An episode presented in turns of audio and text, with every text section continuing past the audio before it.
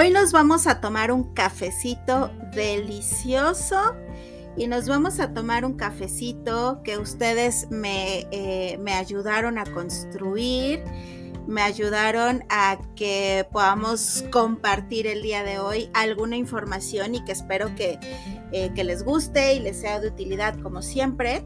Y pues estuvimos hablando la semana pasada sobre la famosa autonomía eh, emocional y la responsabilidad afectiva, que platicábamos que pues es aquello, es esta inteligencia emocional eh, que nos permite poder gestionar las emociones, saber qué hacer cuando las cosas no van bien en una relación, poder sentirme que tengo este autocontrol en mi vida, que me siento que no es la otra persona quien está al mando, como dicen por ahí, yo soy el conductor de mi propia vida. No es que mi pareja, mis papás, mis hermanos, mis hijos, hermanas, este, u otras personas, jefes, estén al control de mi vida, sino que yo tengo ese control sobre de mí.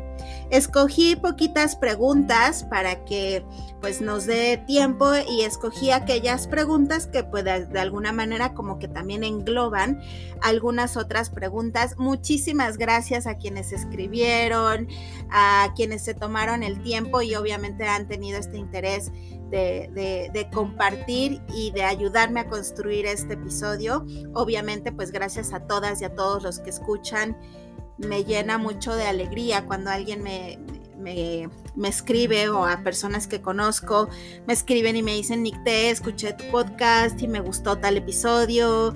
Eh, en fin, muchísimas gracias. Entonces, pues vamos a empezar a responder algunas preguntas sobre la famosa autonomía y, y sobre la responsabilidad afectiva. ¿Qué dices? ¿Nos tomamos un café?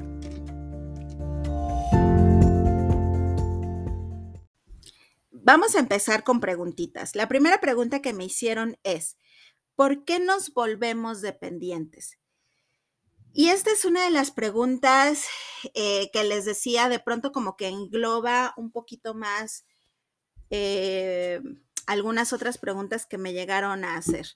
Y esta es una pregunta que, de hecho, esto se los menciono como para cualquier otra de las preguntas eh, e inclusive para los diferentes episodios del podcast,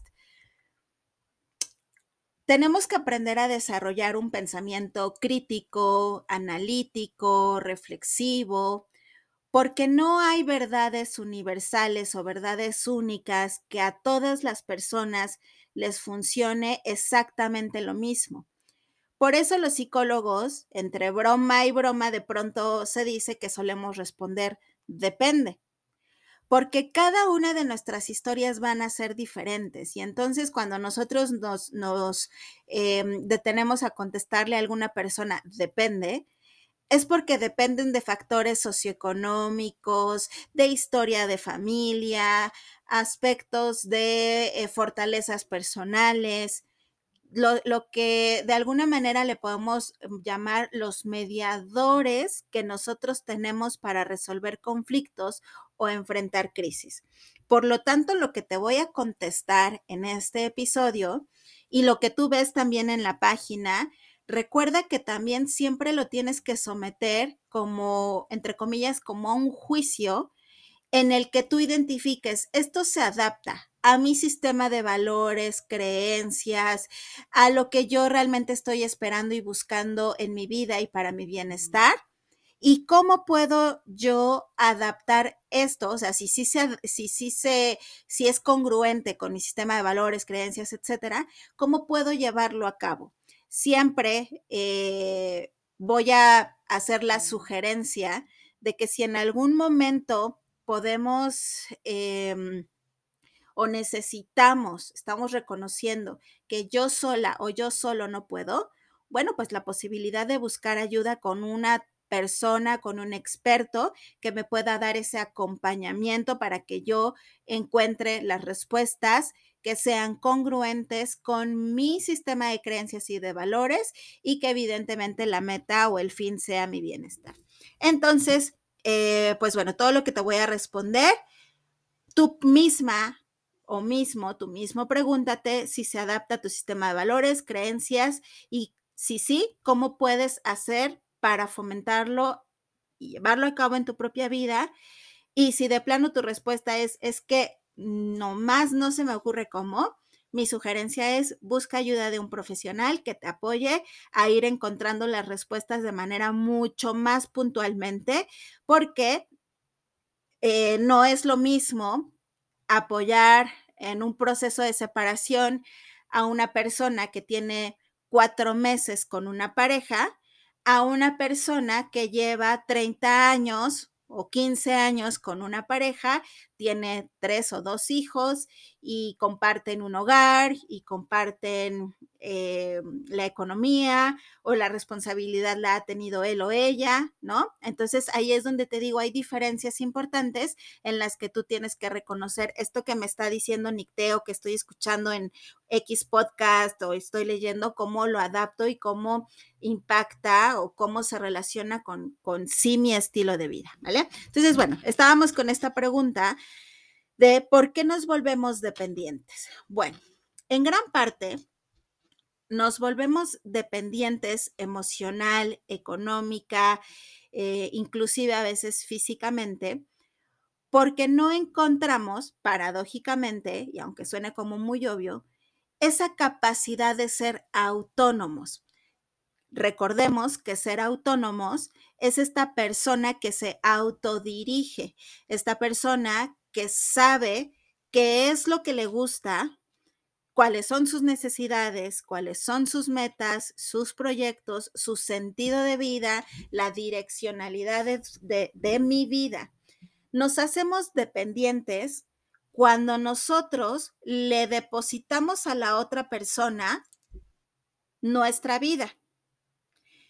Yo soy Nicté, pero en el momento que me olvido de que mi vida me pertenece y me convierto en complacerte, en adaptarme más a tus proyectos de vida y dejar al lado los míos, en ya no generar propósitos, proyectos, em, seguir estudiando, trabajando, en no mantener mis propias motivaciones, entonces voy a vivir a través de ti. ¿Y por qué lo hacemos? pues a veces lo hacemos porque tenemos una autoestima no equilibrada, a veces lo hacemos porque no, no, hemos encontrado ese sentido de vida en él. ¿Y yo para qué quiero ser mamá? ¿Yo para qué quiero trabajar? ¿Yo para qué quiero ganar dinero? ¿Yo para qué quiero tener una casa limpia? ¿Yo para qué quiero? Porque tus para qué de tu vida le van a dar el sentido y van a permitir que tú tengas esta independencia que hablábamos la semana pasada, que es interdependencia, ¿no? En esta libertad compartida, ¿te acuerdas? Que te decía, sí, soy independiente, pero mi independencia es una independencia compartida contigo. Entonces, por eso el término de interdependencia.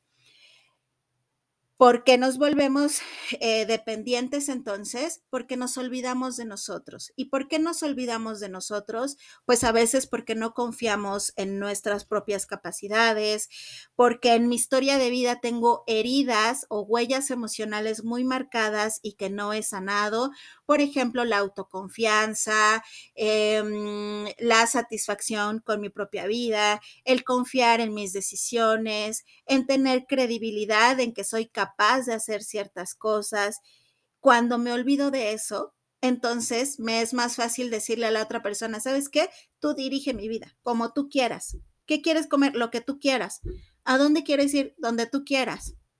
¿De qué color pintamos la pared? Como tú quieras. Ahí no estoy teniendo yo una voz, no estoy haciendo valer mi voz, mi opinión, mis deseos. Hay una otra vez, interdependencia, corresponsabilidad y hay una co-construcción de la realidad. ¿De qué color quieres que pintemos la pared? ¿Sabes? A mí me gustan los tonos, los tonos azules. Híjole, no, a mí me gustan los tonos verdes.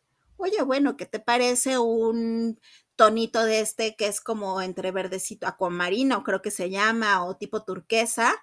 Ah, bueno, ya di mi opinión y tú también diste tu opinión no es auto, em, no es eh, alguno de los dos que de manera autoritaria esté diciendo se va a hacer esto, sino que están co-construyendo un hogar porque entre los dos dicen yo quería blanco y tú quieres negro, pues ponemos gris. Oye, ¿qué quieres comer? Híjole, pues mira, lo que no se me antoja es pizza. Eso sí, de plano no. De ahí en fuera, pues mira, podríamos ir a comer hamburguesas o se me antoja ir a comer este algo más sano como una ensalada. ¿A ti qué se te antoja? Híjole, no, pues a mí tampoco, fíjate que no se me antoja la, la pizza, pero sí se me antoja una hamburguesa más que lo sano. Ah, pues bueno, vámonos a comer allá. Co-construimos una relación. Entonces, nos volvemos dependientes porque dejamos de tomar el control de nuestra vida, dejamos de tomar decisiones y dejamos de tomar decisiones porque en ocasiones perdemos esta credibilidad en nosotros mismos. Para evitar caer en la dependencia, entonces vamos a retomar este autocontrol, este autogobierno que decíamos, donde yo empiezo a tomar ciertas decisiones en una co-construcción de una relación junto contigo juntos vamos tomando decisiones que sean sanas para la relación, ya sea como esposos, como padres, como hermanos, como amigos, etc. La siguiente pregunta es, ¿cómo afecta la relación con nuestro padre al momento de escoger una pareja? Bien, esta pregunta probablemente te va a parecer ambigua pero justamente es por lo que mencionaba hace ratito. Va a depender siempre en cada caso porque va a haber particularidades más no generalidades. Es decir, que no podemos generalizar porque mi respuesta es ¿Cómo afecta? Pues afecta en los estilos que nosotros aprendemos de cómo vincularnos afectivamente, de las formas de expresión de amor, de cómo nos sentimos amadas o amados, pero a la vez no va a tener un impacto muy fuerte, ¿no? O sea, sí tiene impacto, pero no tiene impacto. Déjame te explico. El primer lugar donde nosotros vamos reconociendo formas de convivencia, el primer modelo de relación que nosotros tenemos, eh, particularmente de una relación romántica, es en la relación de nuestros padres. Son el modelo que nosotros eh, tomamos de primera mano es eh, el primer molde en el que nosotros reconocemos estilos de convivencia, de afecto, de expresión de emociones, de resolución de conflictos, porque a lo mejor puede ser que papá y mamá tenían el patrón repetitivo de resolver un conflicto en el que se enojaban y él se iba de la casa, se iba y luego regresaba después de un mes y entonces después de otro mes volvían a discutir y él se iba otro mes y entonces yo me quedé con ese patrón, pero ojo, esto no quiere decir que sea definitivo que yo voy a repetir ese patrón o que va a impactar en que yo voy a escoger una pareja y entonces voy a repetir esa misma forma de resolver algún tipo de conflicto. Entonces, afecta en el sentido de que el padre es la, es la primera, cuando somos mujeres, la primera figura masculina representativa. Sin embargo, pues hay muchas personas que no tienen a esa figura paterna representativa porque o no estuvo presente desde el momento del embarazo, o se separaron y ya nunca lo volvieron a ver, o falleció pero probablemente hubo otras personas que tuvieron un rol representativo en mi infancia que cubrió algún rol paterno, como algún tío, un abuelito, a veces hermanos mayores o primos. Entonces, es muy importante que cuando hacemos este tipo de preguntas y cuando escuchamos la respuesta, no reconozcamos como un definitivo de claro, como no estuvo o con mi papá hubo una muy buena relación o una muy mala relación, esto va a ser definitivo para mi elección de pareja. ¿Por qué? Porque puedo tener estilos de resiliencia muy diferentes a otras personas que tal vez sí repitieron el patrón. A lo mejor yo no lo voy a repetir. ¿Por qué? Pues porque yo tuve otras figuras paternas. Vamos a suponer el ejemplo de que papá eh, no estuvo de, no sé, se separaron mis papás cuando yo tenía tres o cuatro años y después ya no volví a tener contacto con él.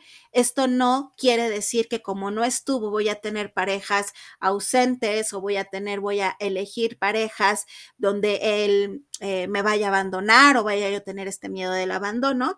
¿Por qué? Porque a lo mejor tuve algún otro tipo de soporte emocional hacia el interior de mi familia que me permitió generar vínculos saludables, sanos, con las figuras masculinas. Entonces, más que centrarlo únicamente a la figura del padre, podemos hablar de las figuras masculinas representativas y podemos hablar, así como te hablaba en la pregunta anterior sobre la dependencia, sobre el punto de hay muchas características personales que van a definir que un patrón se repita o no.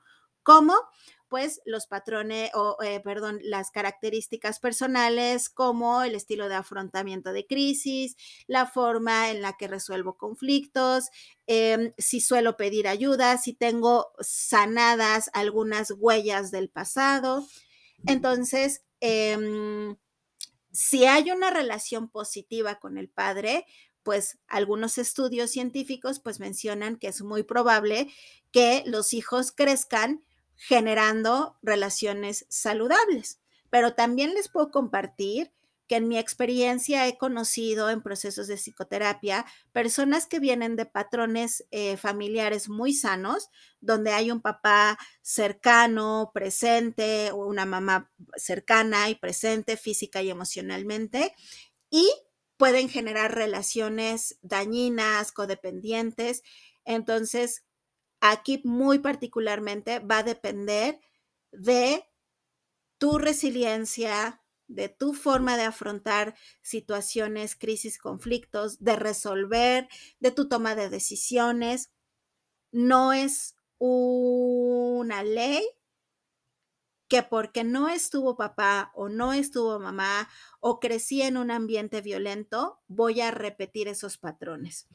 Sí tiene que ver también, por ejemplo, la forma en la que yo em, tengo confianza hacia los hombres, a lo mejor no les tengo confianza, a lo mejor hay una desconfianza por ahí. ¿Por qué? Pues porque aparte de que papá no estuvo, se me repitió mucho la historia del abandono, tu papá nos abandonó, tu papá no nos quiso y no se fomentó la autoestima o el amor propio, eso podría eh, tener mayor impacto. Concluyendo entonces esta pregunta, ¿Cómo afecta la relación con nuestro padre al momento de escoger la pareja? Puede afectar tanto positiva como negativamente, digamos, pero no va a depender exclusivamente del tipo de relación con él, sino de todos los otros factores de crianza, de estilos de em, eh, en los que me forjaron, me educaron, sistemas de creencias, apoyo, em, estas muestras de cariño por parte de las otras personas que estuvieron en mi infancia, van a marcar mucho más el proceso de una elección de pareja en la adultez. Si tienes alguna duda como muy particular en ese sentido, este es un tema muy importante y te invito a que eh, si tienes alguna duda en ese sentido, busques a un profesional para que te apoye por si tienes por ahí algún patrón que has identificado que repites en la elección de las parejas y que tú consideres que está vinculado con el padre. A veces sí está vinculado, que no generamos relaciones sanas, pero no es una ley. No necesariamente tiene que ser así. Recuerda que es más importante como todo el macro, todo lo demás, que tuve o que no tuve para poder identificar cómo generar relaciones sanas de pareja. La siguiente pregunta es, ¿qué influye o qué características hay en las parejas que superan una infidelidad y hasta refuerzan su relación? Esta pregunta me gustó mucho porque ese Em, bueno, las otras dos también las trabajo mucho o las hablamos mucho en proceso de terapia, pero esta particularmente me, me gusta mucho porque el tema de la infidelidad puede llegar a hacerle mucho daño a una relación de pareja y algo que frecuentemente me preguntan en en procesos de psicoterapia, cuando hubo una situación de infidelidad en una relación, suelen preguntarme, eh, oye, Nicte, ¿y si es posible que sanemos? ¿Si es real que podemos volver a estar bien? La respuesta es sí, sí es real que una relación pueda sanarse y pueda encontrar una nueva estabilidad a partir de una crisis muy fuerte que, que, viene después de una infidelidad. Y como me hacen en esta pregunta, ¿qué influye o qué características hay en las personas? Algunas características importantes es y, y fundamentales, hay interés, hay motivación y hay compromiso. Interés, motivación y compromiso. ¿En qué aspecto o a qué me refiero? Hay interés, motivación y compromiso en que realmente voy a estar involucrada o involucrado en el proceso de sanar las heridas que se generaron en la relación. Probablemente has escuchado que las relaciones de pareja pues se construyen entre dos. Los dos vamos a tratar de remar a un ritmo similar no necesariamente siempre tiene que ser 50-50. Aquí va un ejemplo. Imaginemos una relación de pareja eh, donde em, han estado muy ilusionados y emocionados por el proceso de ser padres y entonces viven, es una pareja joven y viven, mm, tienen la noticia de que hay un embarazo y los dos están súper contentos y súper felices, emocionados, pero lamentablemente por alguna razón el embarazo es interrumpido, hay un aborto natural, hay un aborto espontáneo y entonces la pareja pierde a este bebé. En ese momento es un dolor muy fuerte para los dos porque los dos lo deseaban, lo buscaban, ambos estaban con el deseo de tener a este bebé.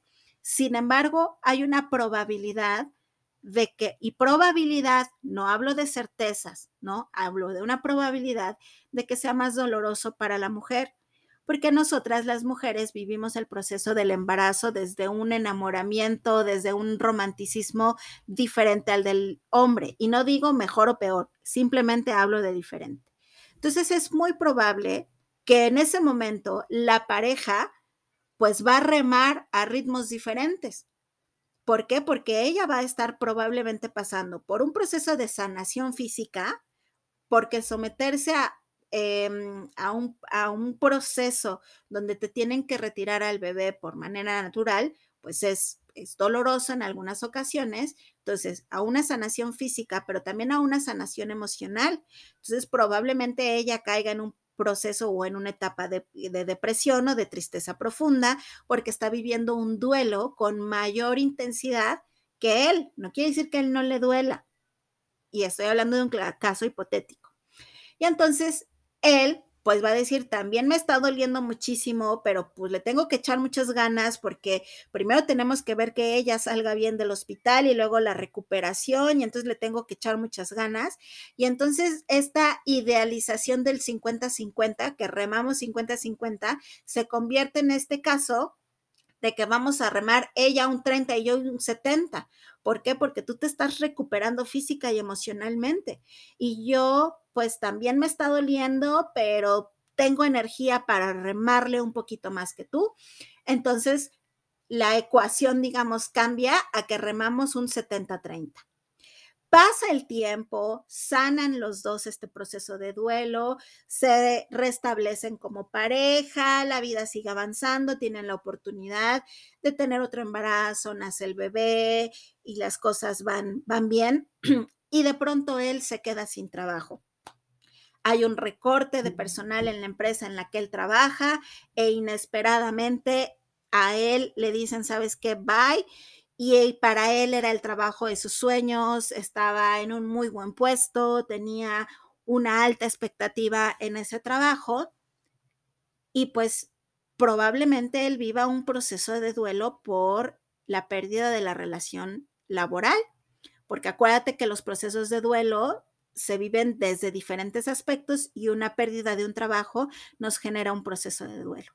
Y entonces ella dice, ok, no pasa nada, aquí somos dos y entonces mira, tú no te preocupes, no te angusties, yo le echo muchas ganas, ahorita me hago responsable de la parte más fuerte económica eh, en cuanto a lo de la casa, em, tú busca un trabajo donde te sientas a gusto.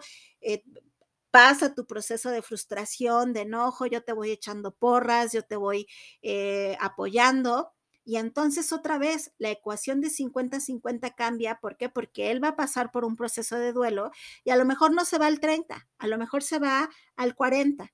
Y ella dice, no te preocupes, yo remo ahorita en un 60 y tú rema ahorita en un 40 o en un 30 o en un 20, porque cada quien vive procesos diferentes. O fallece alguno de los padres, fallece el padre o la madre de él, y entonces él cae o, no cae, está viviendo un proceso de duelo y entonces, ok, yo te apoyo emocionalmente, tú ahorita andas un poquito bajo de emociones, rémale un 20 y yo ahorita un 80. Y entonces lo bonito de una relación de pareja es que vayan haciendo esta adaptación de ritmos para que los dos se sientan involucrados en el bienestar de la relación. Por ahí hay un libro muy bonito que a quien le interese, que se llama Uno más uno son tres, y creo que ya se los he mencionado, que es un libro sobre terapia de pareja en el que pues mencionamos uno más uno, es decir, una pareja en la que ella se llama Anita y el Juanito, son uno más uno, Anita más Juanito, son tres, el tercero es la relación y la relación la cuidamos como un tercer elemento regresando a la pregunta que me hacías, ¿qué se necesita? Pues cuidar este tercer elemento. Vamos a tener este compromiso de que los dos vamos a remar lo mejor que podamos y con las fuerzas que podamos, pero comprometidos. ¿A qué? A perdonar y a recuperar la confianza. Si yo fui quien eh, eh, fue infiel, mi labor va a ser eh, dentro de este compromiso pues hacer lo posible para recuperar la confianza, no caer en mentiras, no estar ocultando cosas. Y del otro lado, la otra persona, su parte que le corresponde es, ok, pues si ya dije que me quedo, es porque voy a perdonar y no voy a empezar con reproches y no voy a empezar con que a cada rato te lo voy a estar sacando y te voy a estar diciendo, claro, porque como tú me fuiste infiel, pues tú me debes esto. Claro, con ella sí hacías esto y conmigo no lo haces, porque los reproches son horribles, matan a una relación. ¿Qué se necesita o qué características? Pues el hecho de que ambos estén convencidos de nos vamos a quedar en la relación, pero nos vamos a quedar para realmente construirla. Nos vamos a comprometer con un proceso de psicoterapia o con la ayuda que vamos a buscar, o si no vamos a buscar ayuda, vamos a ser muy conscientes de que implica responsabilidades. De parte de los dos vamos a tener una responsabilidad y un compromiso para que esto funcione.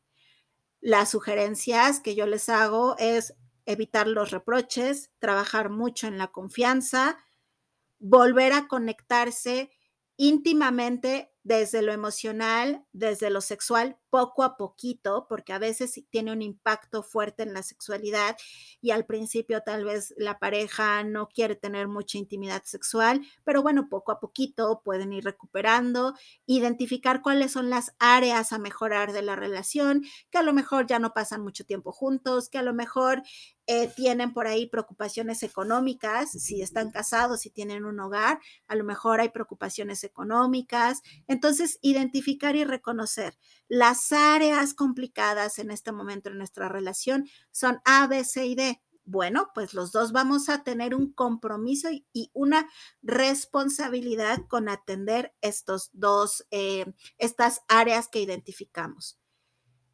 Si no hay compromiso de las dos partes. Si solo uno está realmente interesado, tiene esta motivación de ir a las sesiones o de las lecturas o de trabajar en la confianza, pero la otra persona sigue mintiendo o, caso contrario, la otra persona sigue reprochando, entonces es poco probable que puedan sanar la relación y como recuperarse uno al otro, ¿no? Entonces, concluyendo esta pregunta, porque sé que he hecho como mucho choro, concluyendo esta pregunta, qué características debe haber en las personas para superar una infidelidad y, e inclusive reforzar la relación, que esa es la parte que me gustó mucho de tu pregunta, porque efectivamente a veces las crisis refuerzan una relación, interés, motivación y compromiso.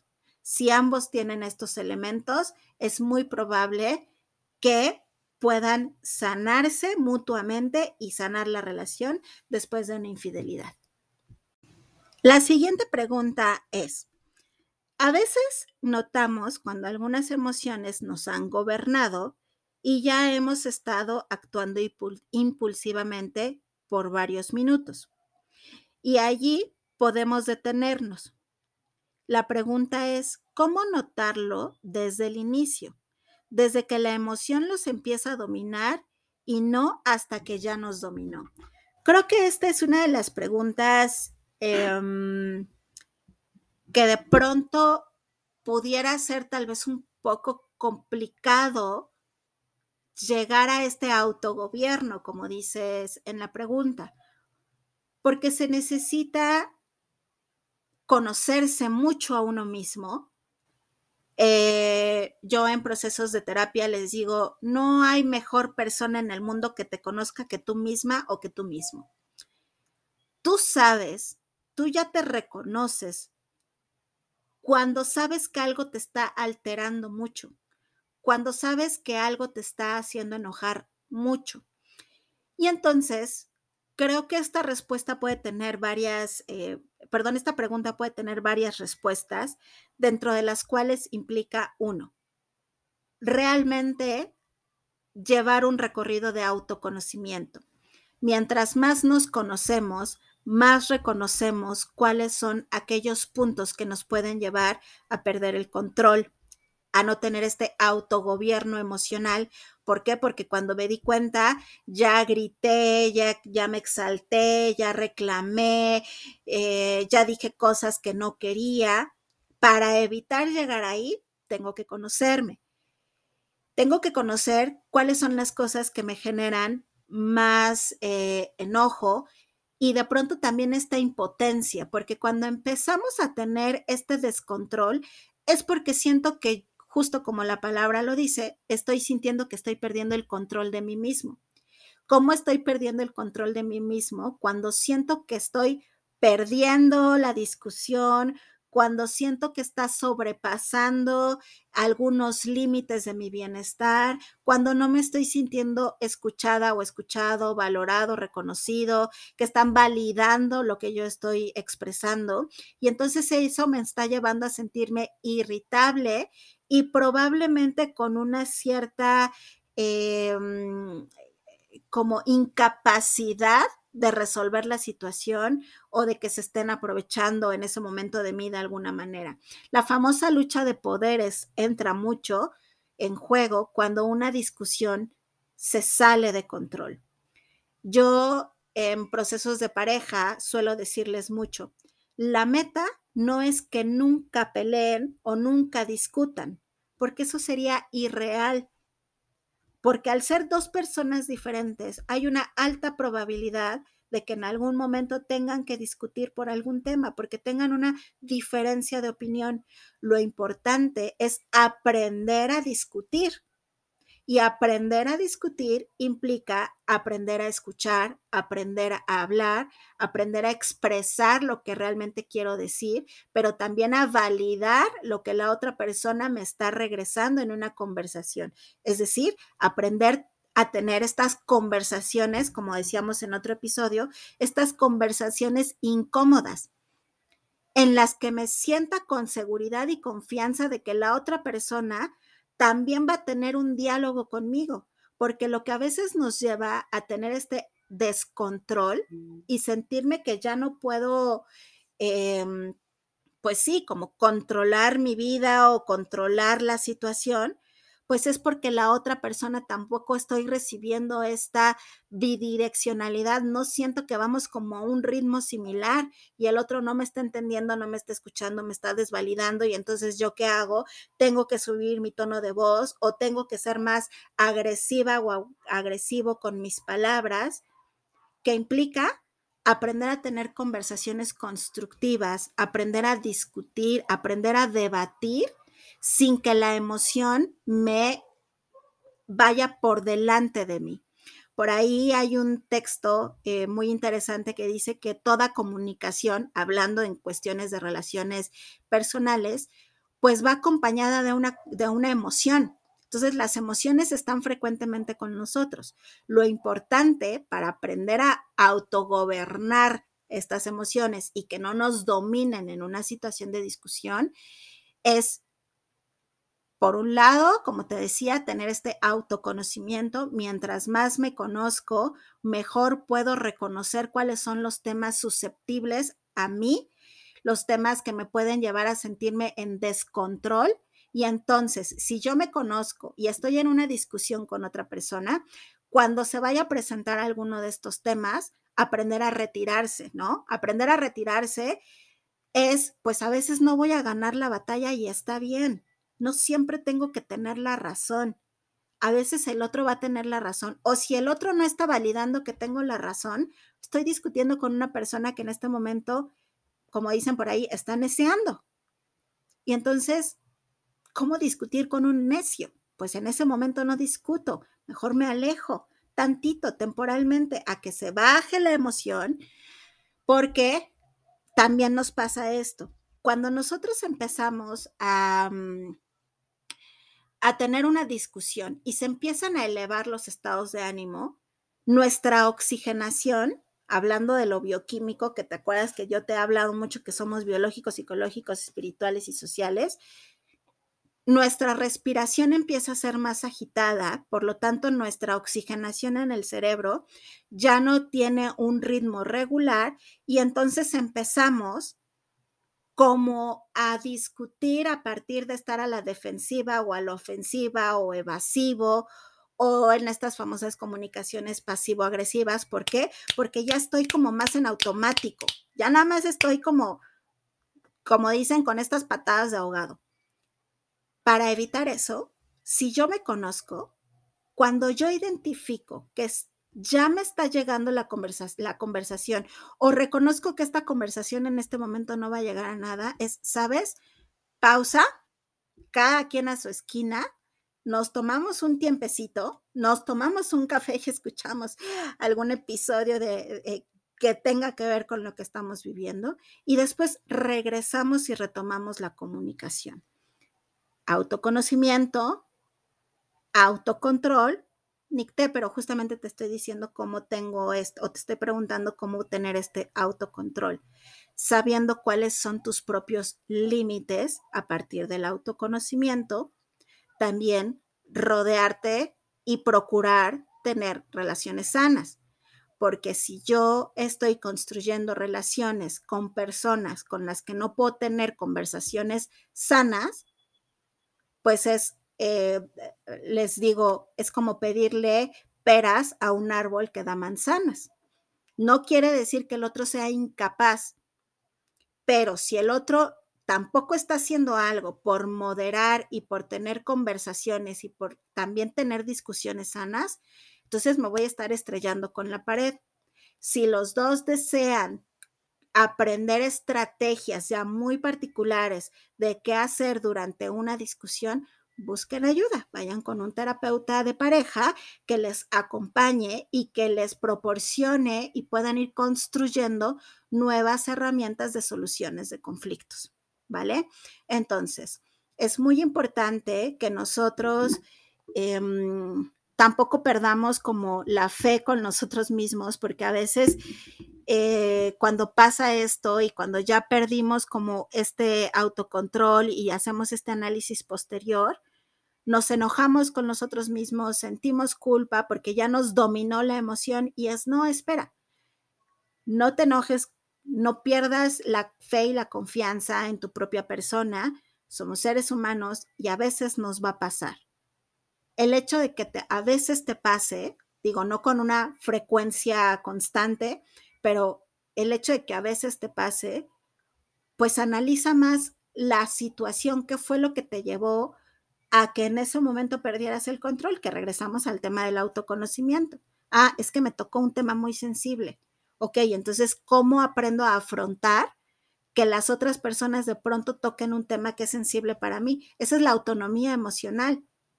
Lo que sí puedo controlar es mi persona. No puedo controlar que si a mí, Nick, te me duele mucho que me digan cuatro ojos, no puedo controlar a veces, por más que ya le dije a mi pareja, por favor no me digas cuatro ojos cuando estamos discutiendo, por favor no me lo digas, y la otra persona lo sigue haciendo, es muy probable que yo voy a caer en algún descontrol en algún momento, ¿no? Pero para que no caiga en aquella situación, pues yo tengo que tomar decisiones.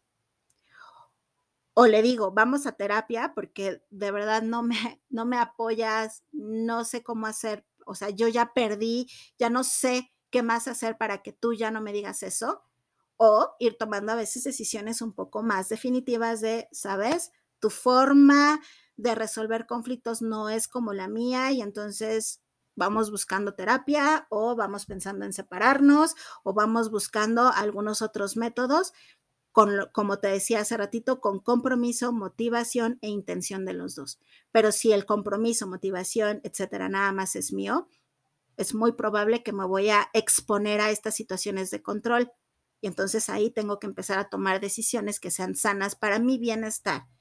Si estoy eligiendo a la pareja correcta y de verdad, sé que esto suena como muy romantizado, pero les puedo compartir que en procesos de terapia he tenido la fortuna de conocer diferentes tipos de parejas y de relaciones y he conocido las parejas que lamentablemente se han tenido que separar, pero que también afortunadamente tuvieron la madurez para decir, a ver, esto no está siendo sano, no tiene caso que nos estemos haciendo daño, mejor nos separamos. ¿Por qué? Porque nos estamos llevando a un límite emocional tú y yo. Lo más sano es que nos separemos. Y también he conocido las parejas que dicen, va, yo cedo, yo trabajo en mí, yo aprendo nuevas formas, aunque me cueste mucho trabajo, pero me comprometo a un proceso y hay muchas relaciones que también han encontrado esa forma de juntos aprender a tener comunicación mucho más sana, constructiva. Por ahí, justo con esta pregunta, hay unos ejercicios en terapia de pareja, como el ejercicio del semáforo, donde se van diciendo si esas palabras o si estás viendo a la otra persona que se está alterando y van haciendo eh, como estas marcas del semáforo verde, amarillo y rojo. Pero bueno, eso es como ya muy particular. Eh, de estrategias que puedes aprender en un proceso de terapia de pareja o en un proceso individual de control, técnicas y estrategias de control de las emociones, de gestión de las emociones.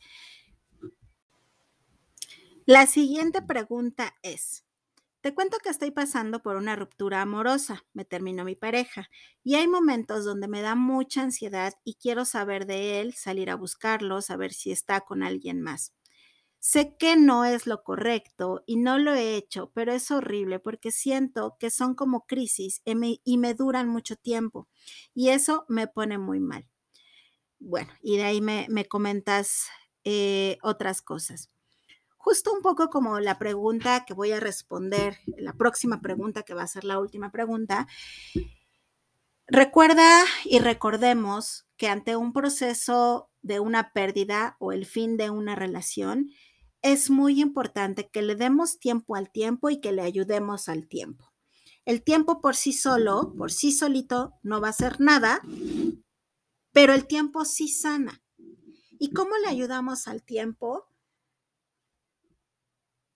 Aprendiendo a vivir los duelos con dignidad, ¿no? En este caso es como poner en una balanza, ¿no? ¿Qué es lo más sano para mí? Justamente como dices, bueno, me dan ganas de ir a buscarlo, de llamarle, de buscar si está con otra persona, pero por dignidad, por bienestar, justo por autocontrol, es si yo hago eso, ¿me voy a sentir mejor o peor con aquello que voy a hacer?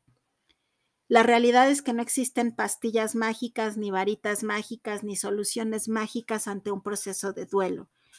El proceso de duelo hay que vivirlo. Y como les comparto en otros episodios y en la página, etcétera, lo que va a doler, va a doler. Y hay una psicóloga que lamentablemente no recuerdo su nombre, eh, pero dice, eh, tiene un programa y en su programa dice, hay que aprender a atravesar el desierto del dolor. Tenemos que aprender a atravesar el dolor. Se siente horrible, es desgastante, pues como su palabra, su nombre lo dice, es doloroso. Sentir dolor, pues a nadie le gusta sentir dolor por voluntad propia. Sin embargo, tampoco podemos quitárnoslo como si nos quitáramos una prenda, ya me quito el dolor. No, lamentablemente tenemos que aprender a atravesar el dolor, a experimentar la tristeza, el enojo, la desilusión, la frustración. ¿Cómo podemos aprender a atravesar estas emociones? Con esto que hoy les he repetido muchísimo, con autoconocimiento y con autoconfianza. A veces les pregunto, cuando me dicen, Nicté, pero es que, no sé, ya viene el fin de semana o teníamos planeado un viaje o este típico que es que ya viene mi cumpleaños y entonces, o ya viene su cumpleaños y le voy a hablar porque, espera, ¿qué es lo peor que te puede pasar si pasas una noche entera llorando? Pues vas a llorar y vas a sacar, te vas a depurar de esas emociones y vas a aprender a convivir con tu tristeza, porque recuerda que la tristeza no es definitiva, es temporal, más cuando viene de situaciones externas. Cuando hay una situación biológica de fondo, bueno, ahí acompañamos de medicamentos cuando es necesario. También cuando hay una situación externa, o sea, falleció alguien, el fin de una relación, y es tanto, tanto, tanto mi dolor que necesito apoyo eh, de algún psiquiatra para que me medique, bueno, pues a medicarse, porque hay un estigma por ahí horrible de que no tenemos que medicarnos porque nos generan adicción. No, no, no, no, no. Eh, en algún episodio lo vamos a platicar con calma, pero lo más sano que puedes hacer es vive tu duelo, aprende a convivir con tu tristeza, con tu enojo, incluso con la incertidumbre de que a lo mejor puede que esté con otra persona o que puede que no esté. Pero a la par de que vas aprendiendo a convivir con estas emociones que van a tener una temporalidad, no se van a quedar en ti para siempre, porque a veces tenemos esta idea de llegó la tristeza para estancarse y quedarme para siempre conmigo, es no, va a ser temporal, porque dentro de los procesos de duelo, em, por ahí una última etapa, algunas teorías proponen la reorganización.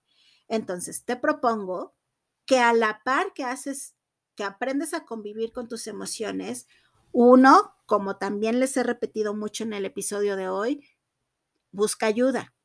Si sientes que por ti sola o por ti solo ya no puedes con alguna emoción, que te desbordas de tristeza, que no sabes cómo mediarte, busca apoyo de un terapeuta, preferentemente, eh, terapeuta mujer, hombre, pero que tenga la formación en psicoterapia eh, o el tanatólogo, pero bueno, cada quien busca sus, perfiles de preferencia, pero que eh, tengan esta forma de acreditar los estudios y la formación que han tenido. Retoma actividades de tu vida, es decir, reconéctate con trabajo, con actividades sociales, con buscar cosas o actividades que te gusten. Hacer ejercicio es muy sano porque como decíamos en el boost de motivación de esta semana, la serotonina es esta es una de estos neurotransmisores u hormonas de la felicidad y la generamos haciendo ejercicio. Entonces, durante un proceso de duelo es muy sano hacer ejercicio, salir a caminar, eh, retomar rutina con amistades, eh, es decir, salir a tomar el cafecito, una comidita, una caminata, un viaje, hablar eh, con personas o con la familia, hacer actividades que distraigan a tu mente, hacer lecturas, escuchar podcasts como este y como muchos otros, pero también cosas que te distraigan, es decir, cosas que te den risa, películas alegres, este, lecturas alegres, música, ponte música. Entonces, ve acompañando tu día a día con actividades en las que por tiempos puedas convivir con la tristeza, pero que también puedas ir reconectándote con la vida a través del hacer actividades. Conocer gente nueva, este, eh, no sé, ahora hay muchas opciones por tomar cursos que te gusten, ya sea para aprender cosas completamente nuevas o para eh, seguirte preparando en cuestiones laborales. Entonces son dos aspectos importantes. Por un lado, aprender a reconocer que tenemos que atravesar el proceso de duelo, no tenerle miedo a un proceso de duelo, aprender a tolerar la frustración de querer hablar y es no. Quiero hablarle, pero por mi bienestar, sé que es mejor no hablarle o escribirle y entonces, en lugar de hacer eso, me voy a salir a caminar, me voy a meter a un gimnasio a hacer ejercicio, me voy a poner a leer, me voy a poner a dibujar mandalas, que es un ejercicio muy bonito, o voy a aprender algo, a pintar, a tejer, a, este, a hacer un rompecabezas. Y entonces, esa es una forma de ir aprendiendo a gestionar las emociones en lugar de escribirte y estar pensando en ti, voy a buscar un sustituto. Eso no es evadir. Evadir sería, estoy haciendo que no pasa nada, que no me duele, tú te la pierdes y yo me la ahorro. No. Gestionar la emoción es, sí, me siento muy triste y puedo escribir o puedo hablarle a una amiga o algún amigo, me estoy sintiendo muy triste, es que me enoja mucho que haya pasado esto, siento incertidumbre, sácalo o esto de busca a un profesional para que te vaya acompañando en el proceso de duelo y a la par vete reconectando con actividades que te generen bienestar y plenitud.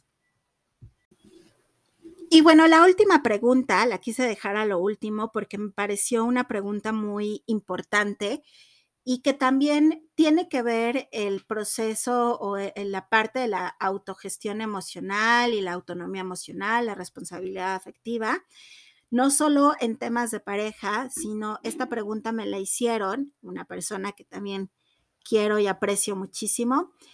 Eh, pues esta personita durante la pandemia eh, lamentablemente fallecieron sus papás y em, pues bueno, básicamente la pregunta es cómo retomar o cómo regresar a una autonomía emocional después de una pérdida tan significativa.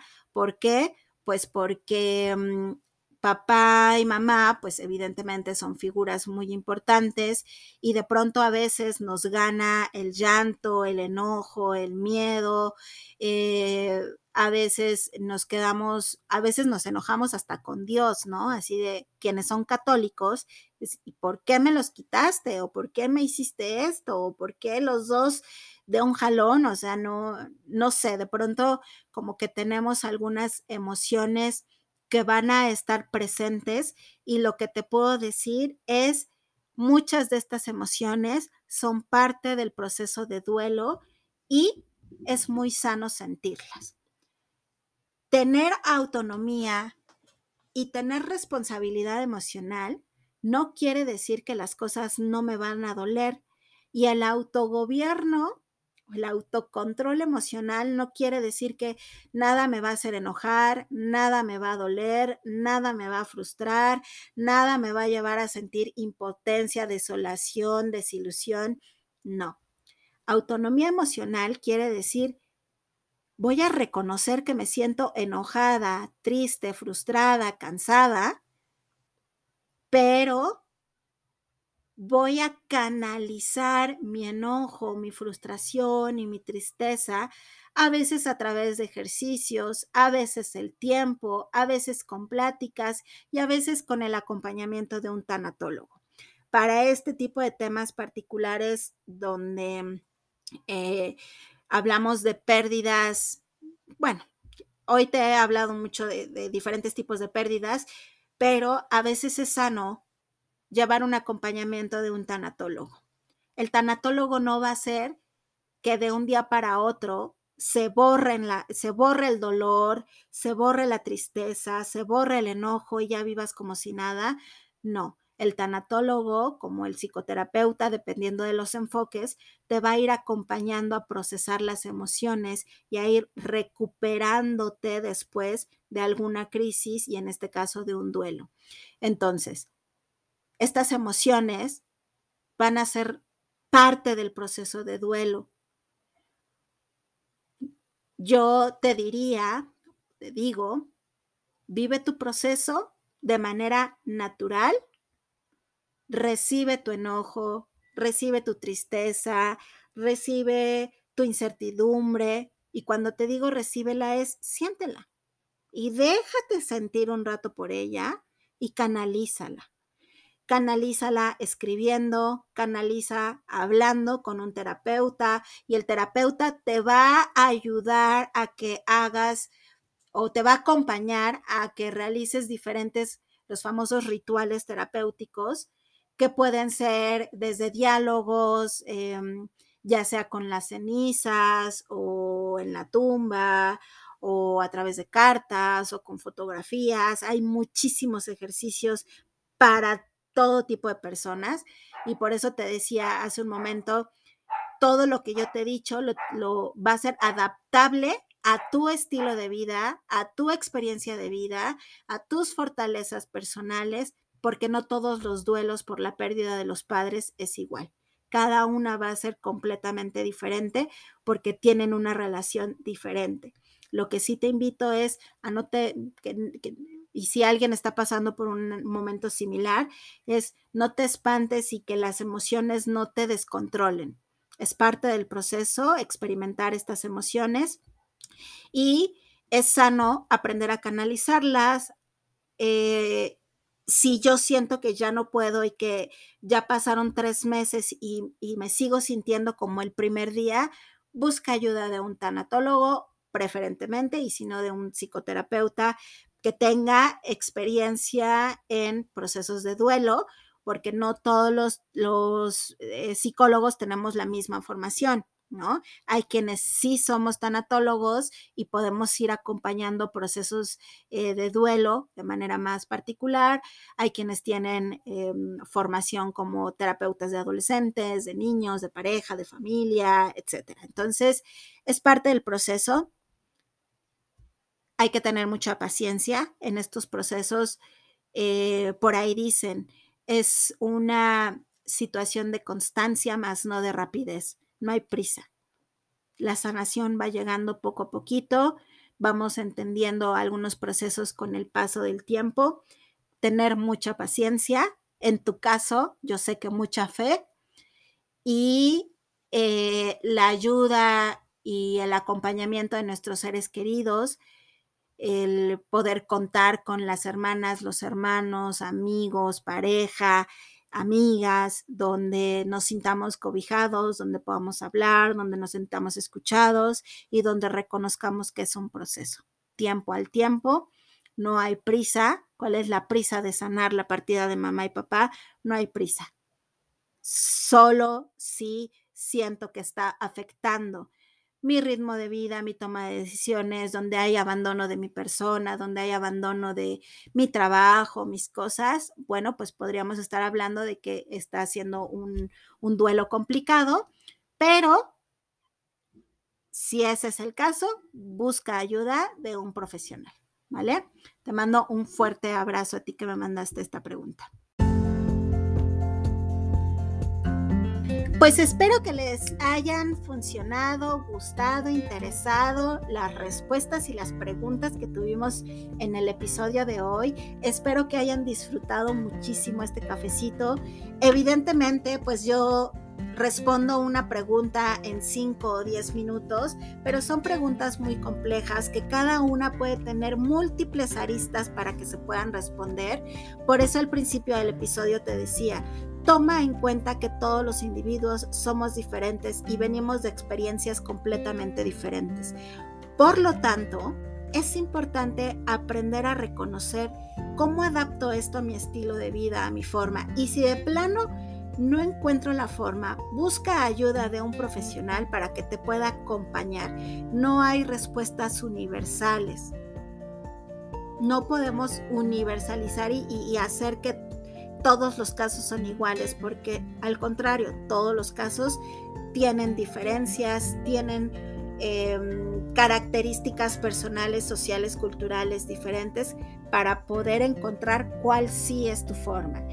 Yo de pronto les digo eh, que encontrar tu forma de sanar es como encontrar tu par de zapatos ideal, súper cómodo, con el que te puedes ir a caminar 10 kilómetros, porque tienes a veces que pasar por unos zapatos y otros zapatos y a veces es ensayo y error hasta que encuentres tu propia, tu propia forma. No hay una fórmula, no hay una varita mágica. A veces tenemos que aprender a convivir con el enojo, con la ansiedad, con la tristeza, pero no que nos domine. Va a haber algunas situaciones que impliquen un proceso de duelo un poco mayor, una tristeza más profunda, pero recuerda que pues el dolor es temporal y sobre todo esta parte de no pierdas la confianza en tu propia persona. Si tú no confías en ti, entonces, ¿cómo vas a aprender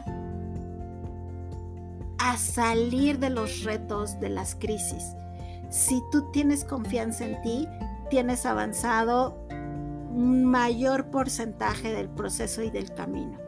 No pierdas la fe en ti, confía en tus capacidades, confía en que sí sabes autocontrolarte y aprenda a reconocer también si necesito ayuda, no me quita nada, ni me hace menos valioso, ni menos capaz el ir y decir, esto me está sobrepasando, necesito ayuda.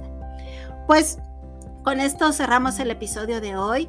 Nos vemos la próxima semana. Nos escuchamos en el boost de motivación del día lunes, el miércoles en el episodio semanal. Como siempre, te deseo una maravillosa y hermosa vida en bienestar y en plenitud. Y esta semana te deseo muchísima autonomía emocional y mucha responsabilidad afectiva. Que tengas una excelente semana. Nos vemos.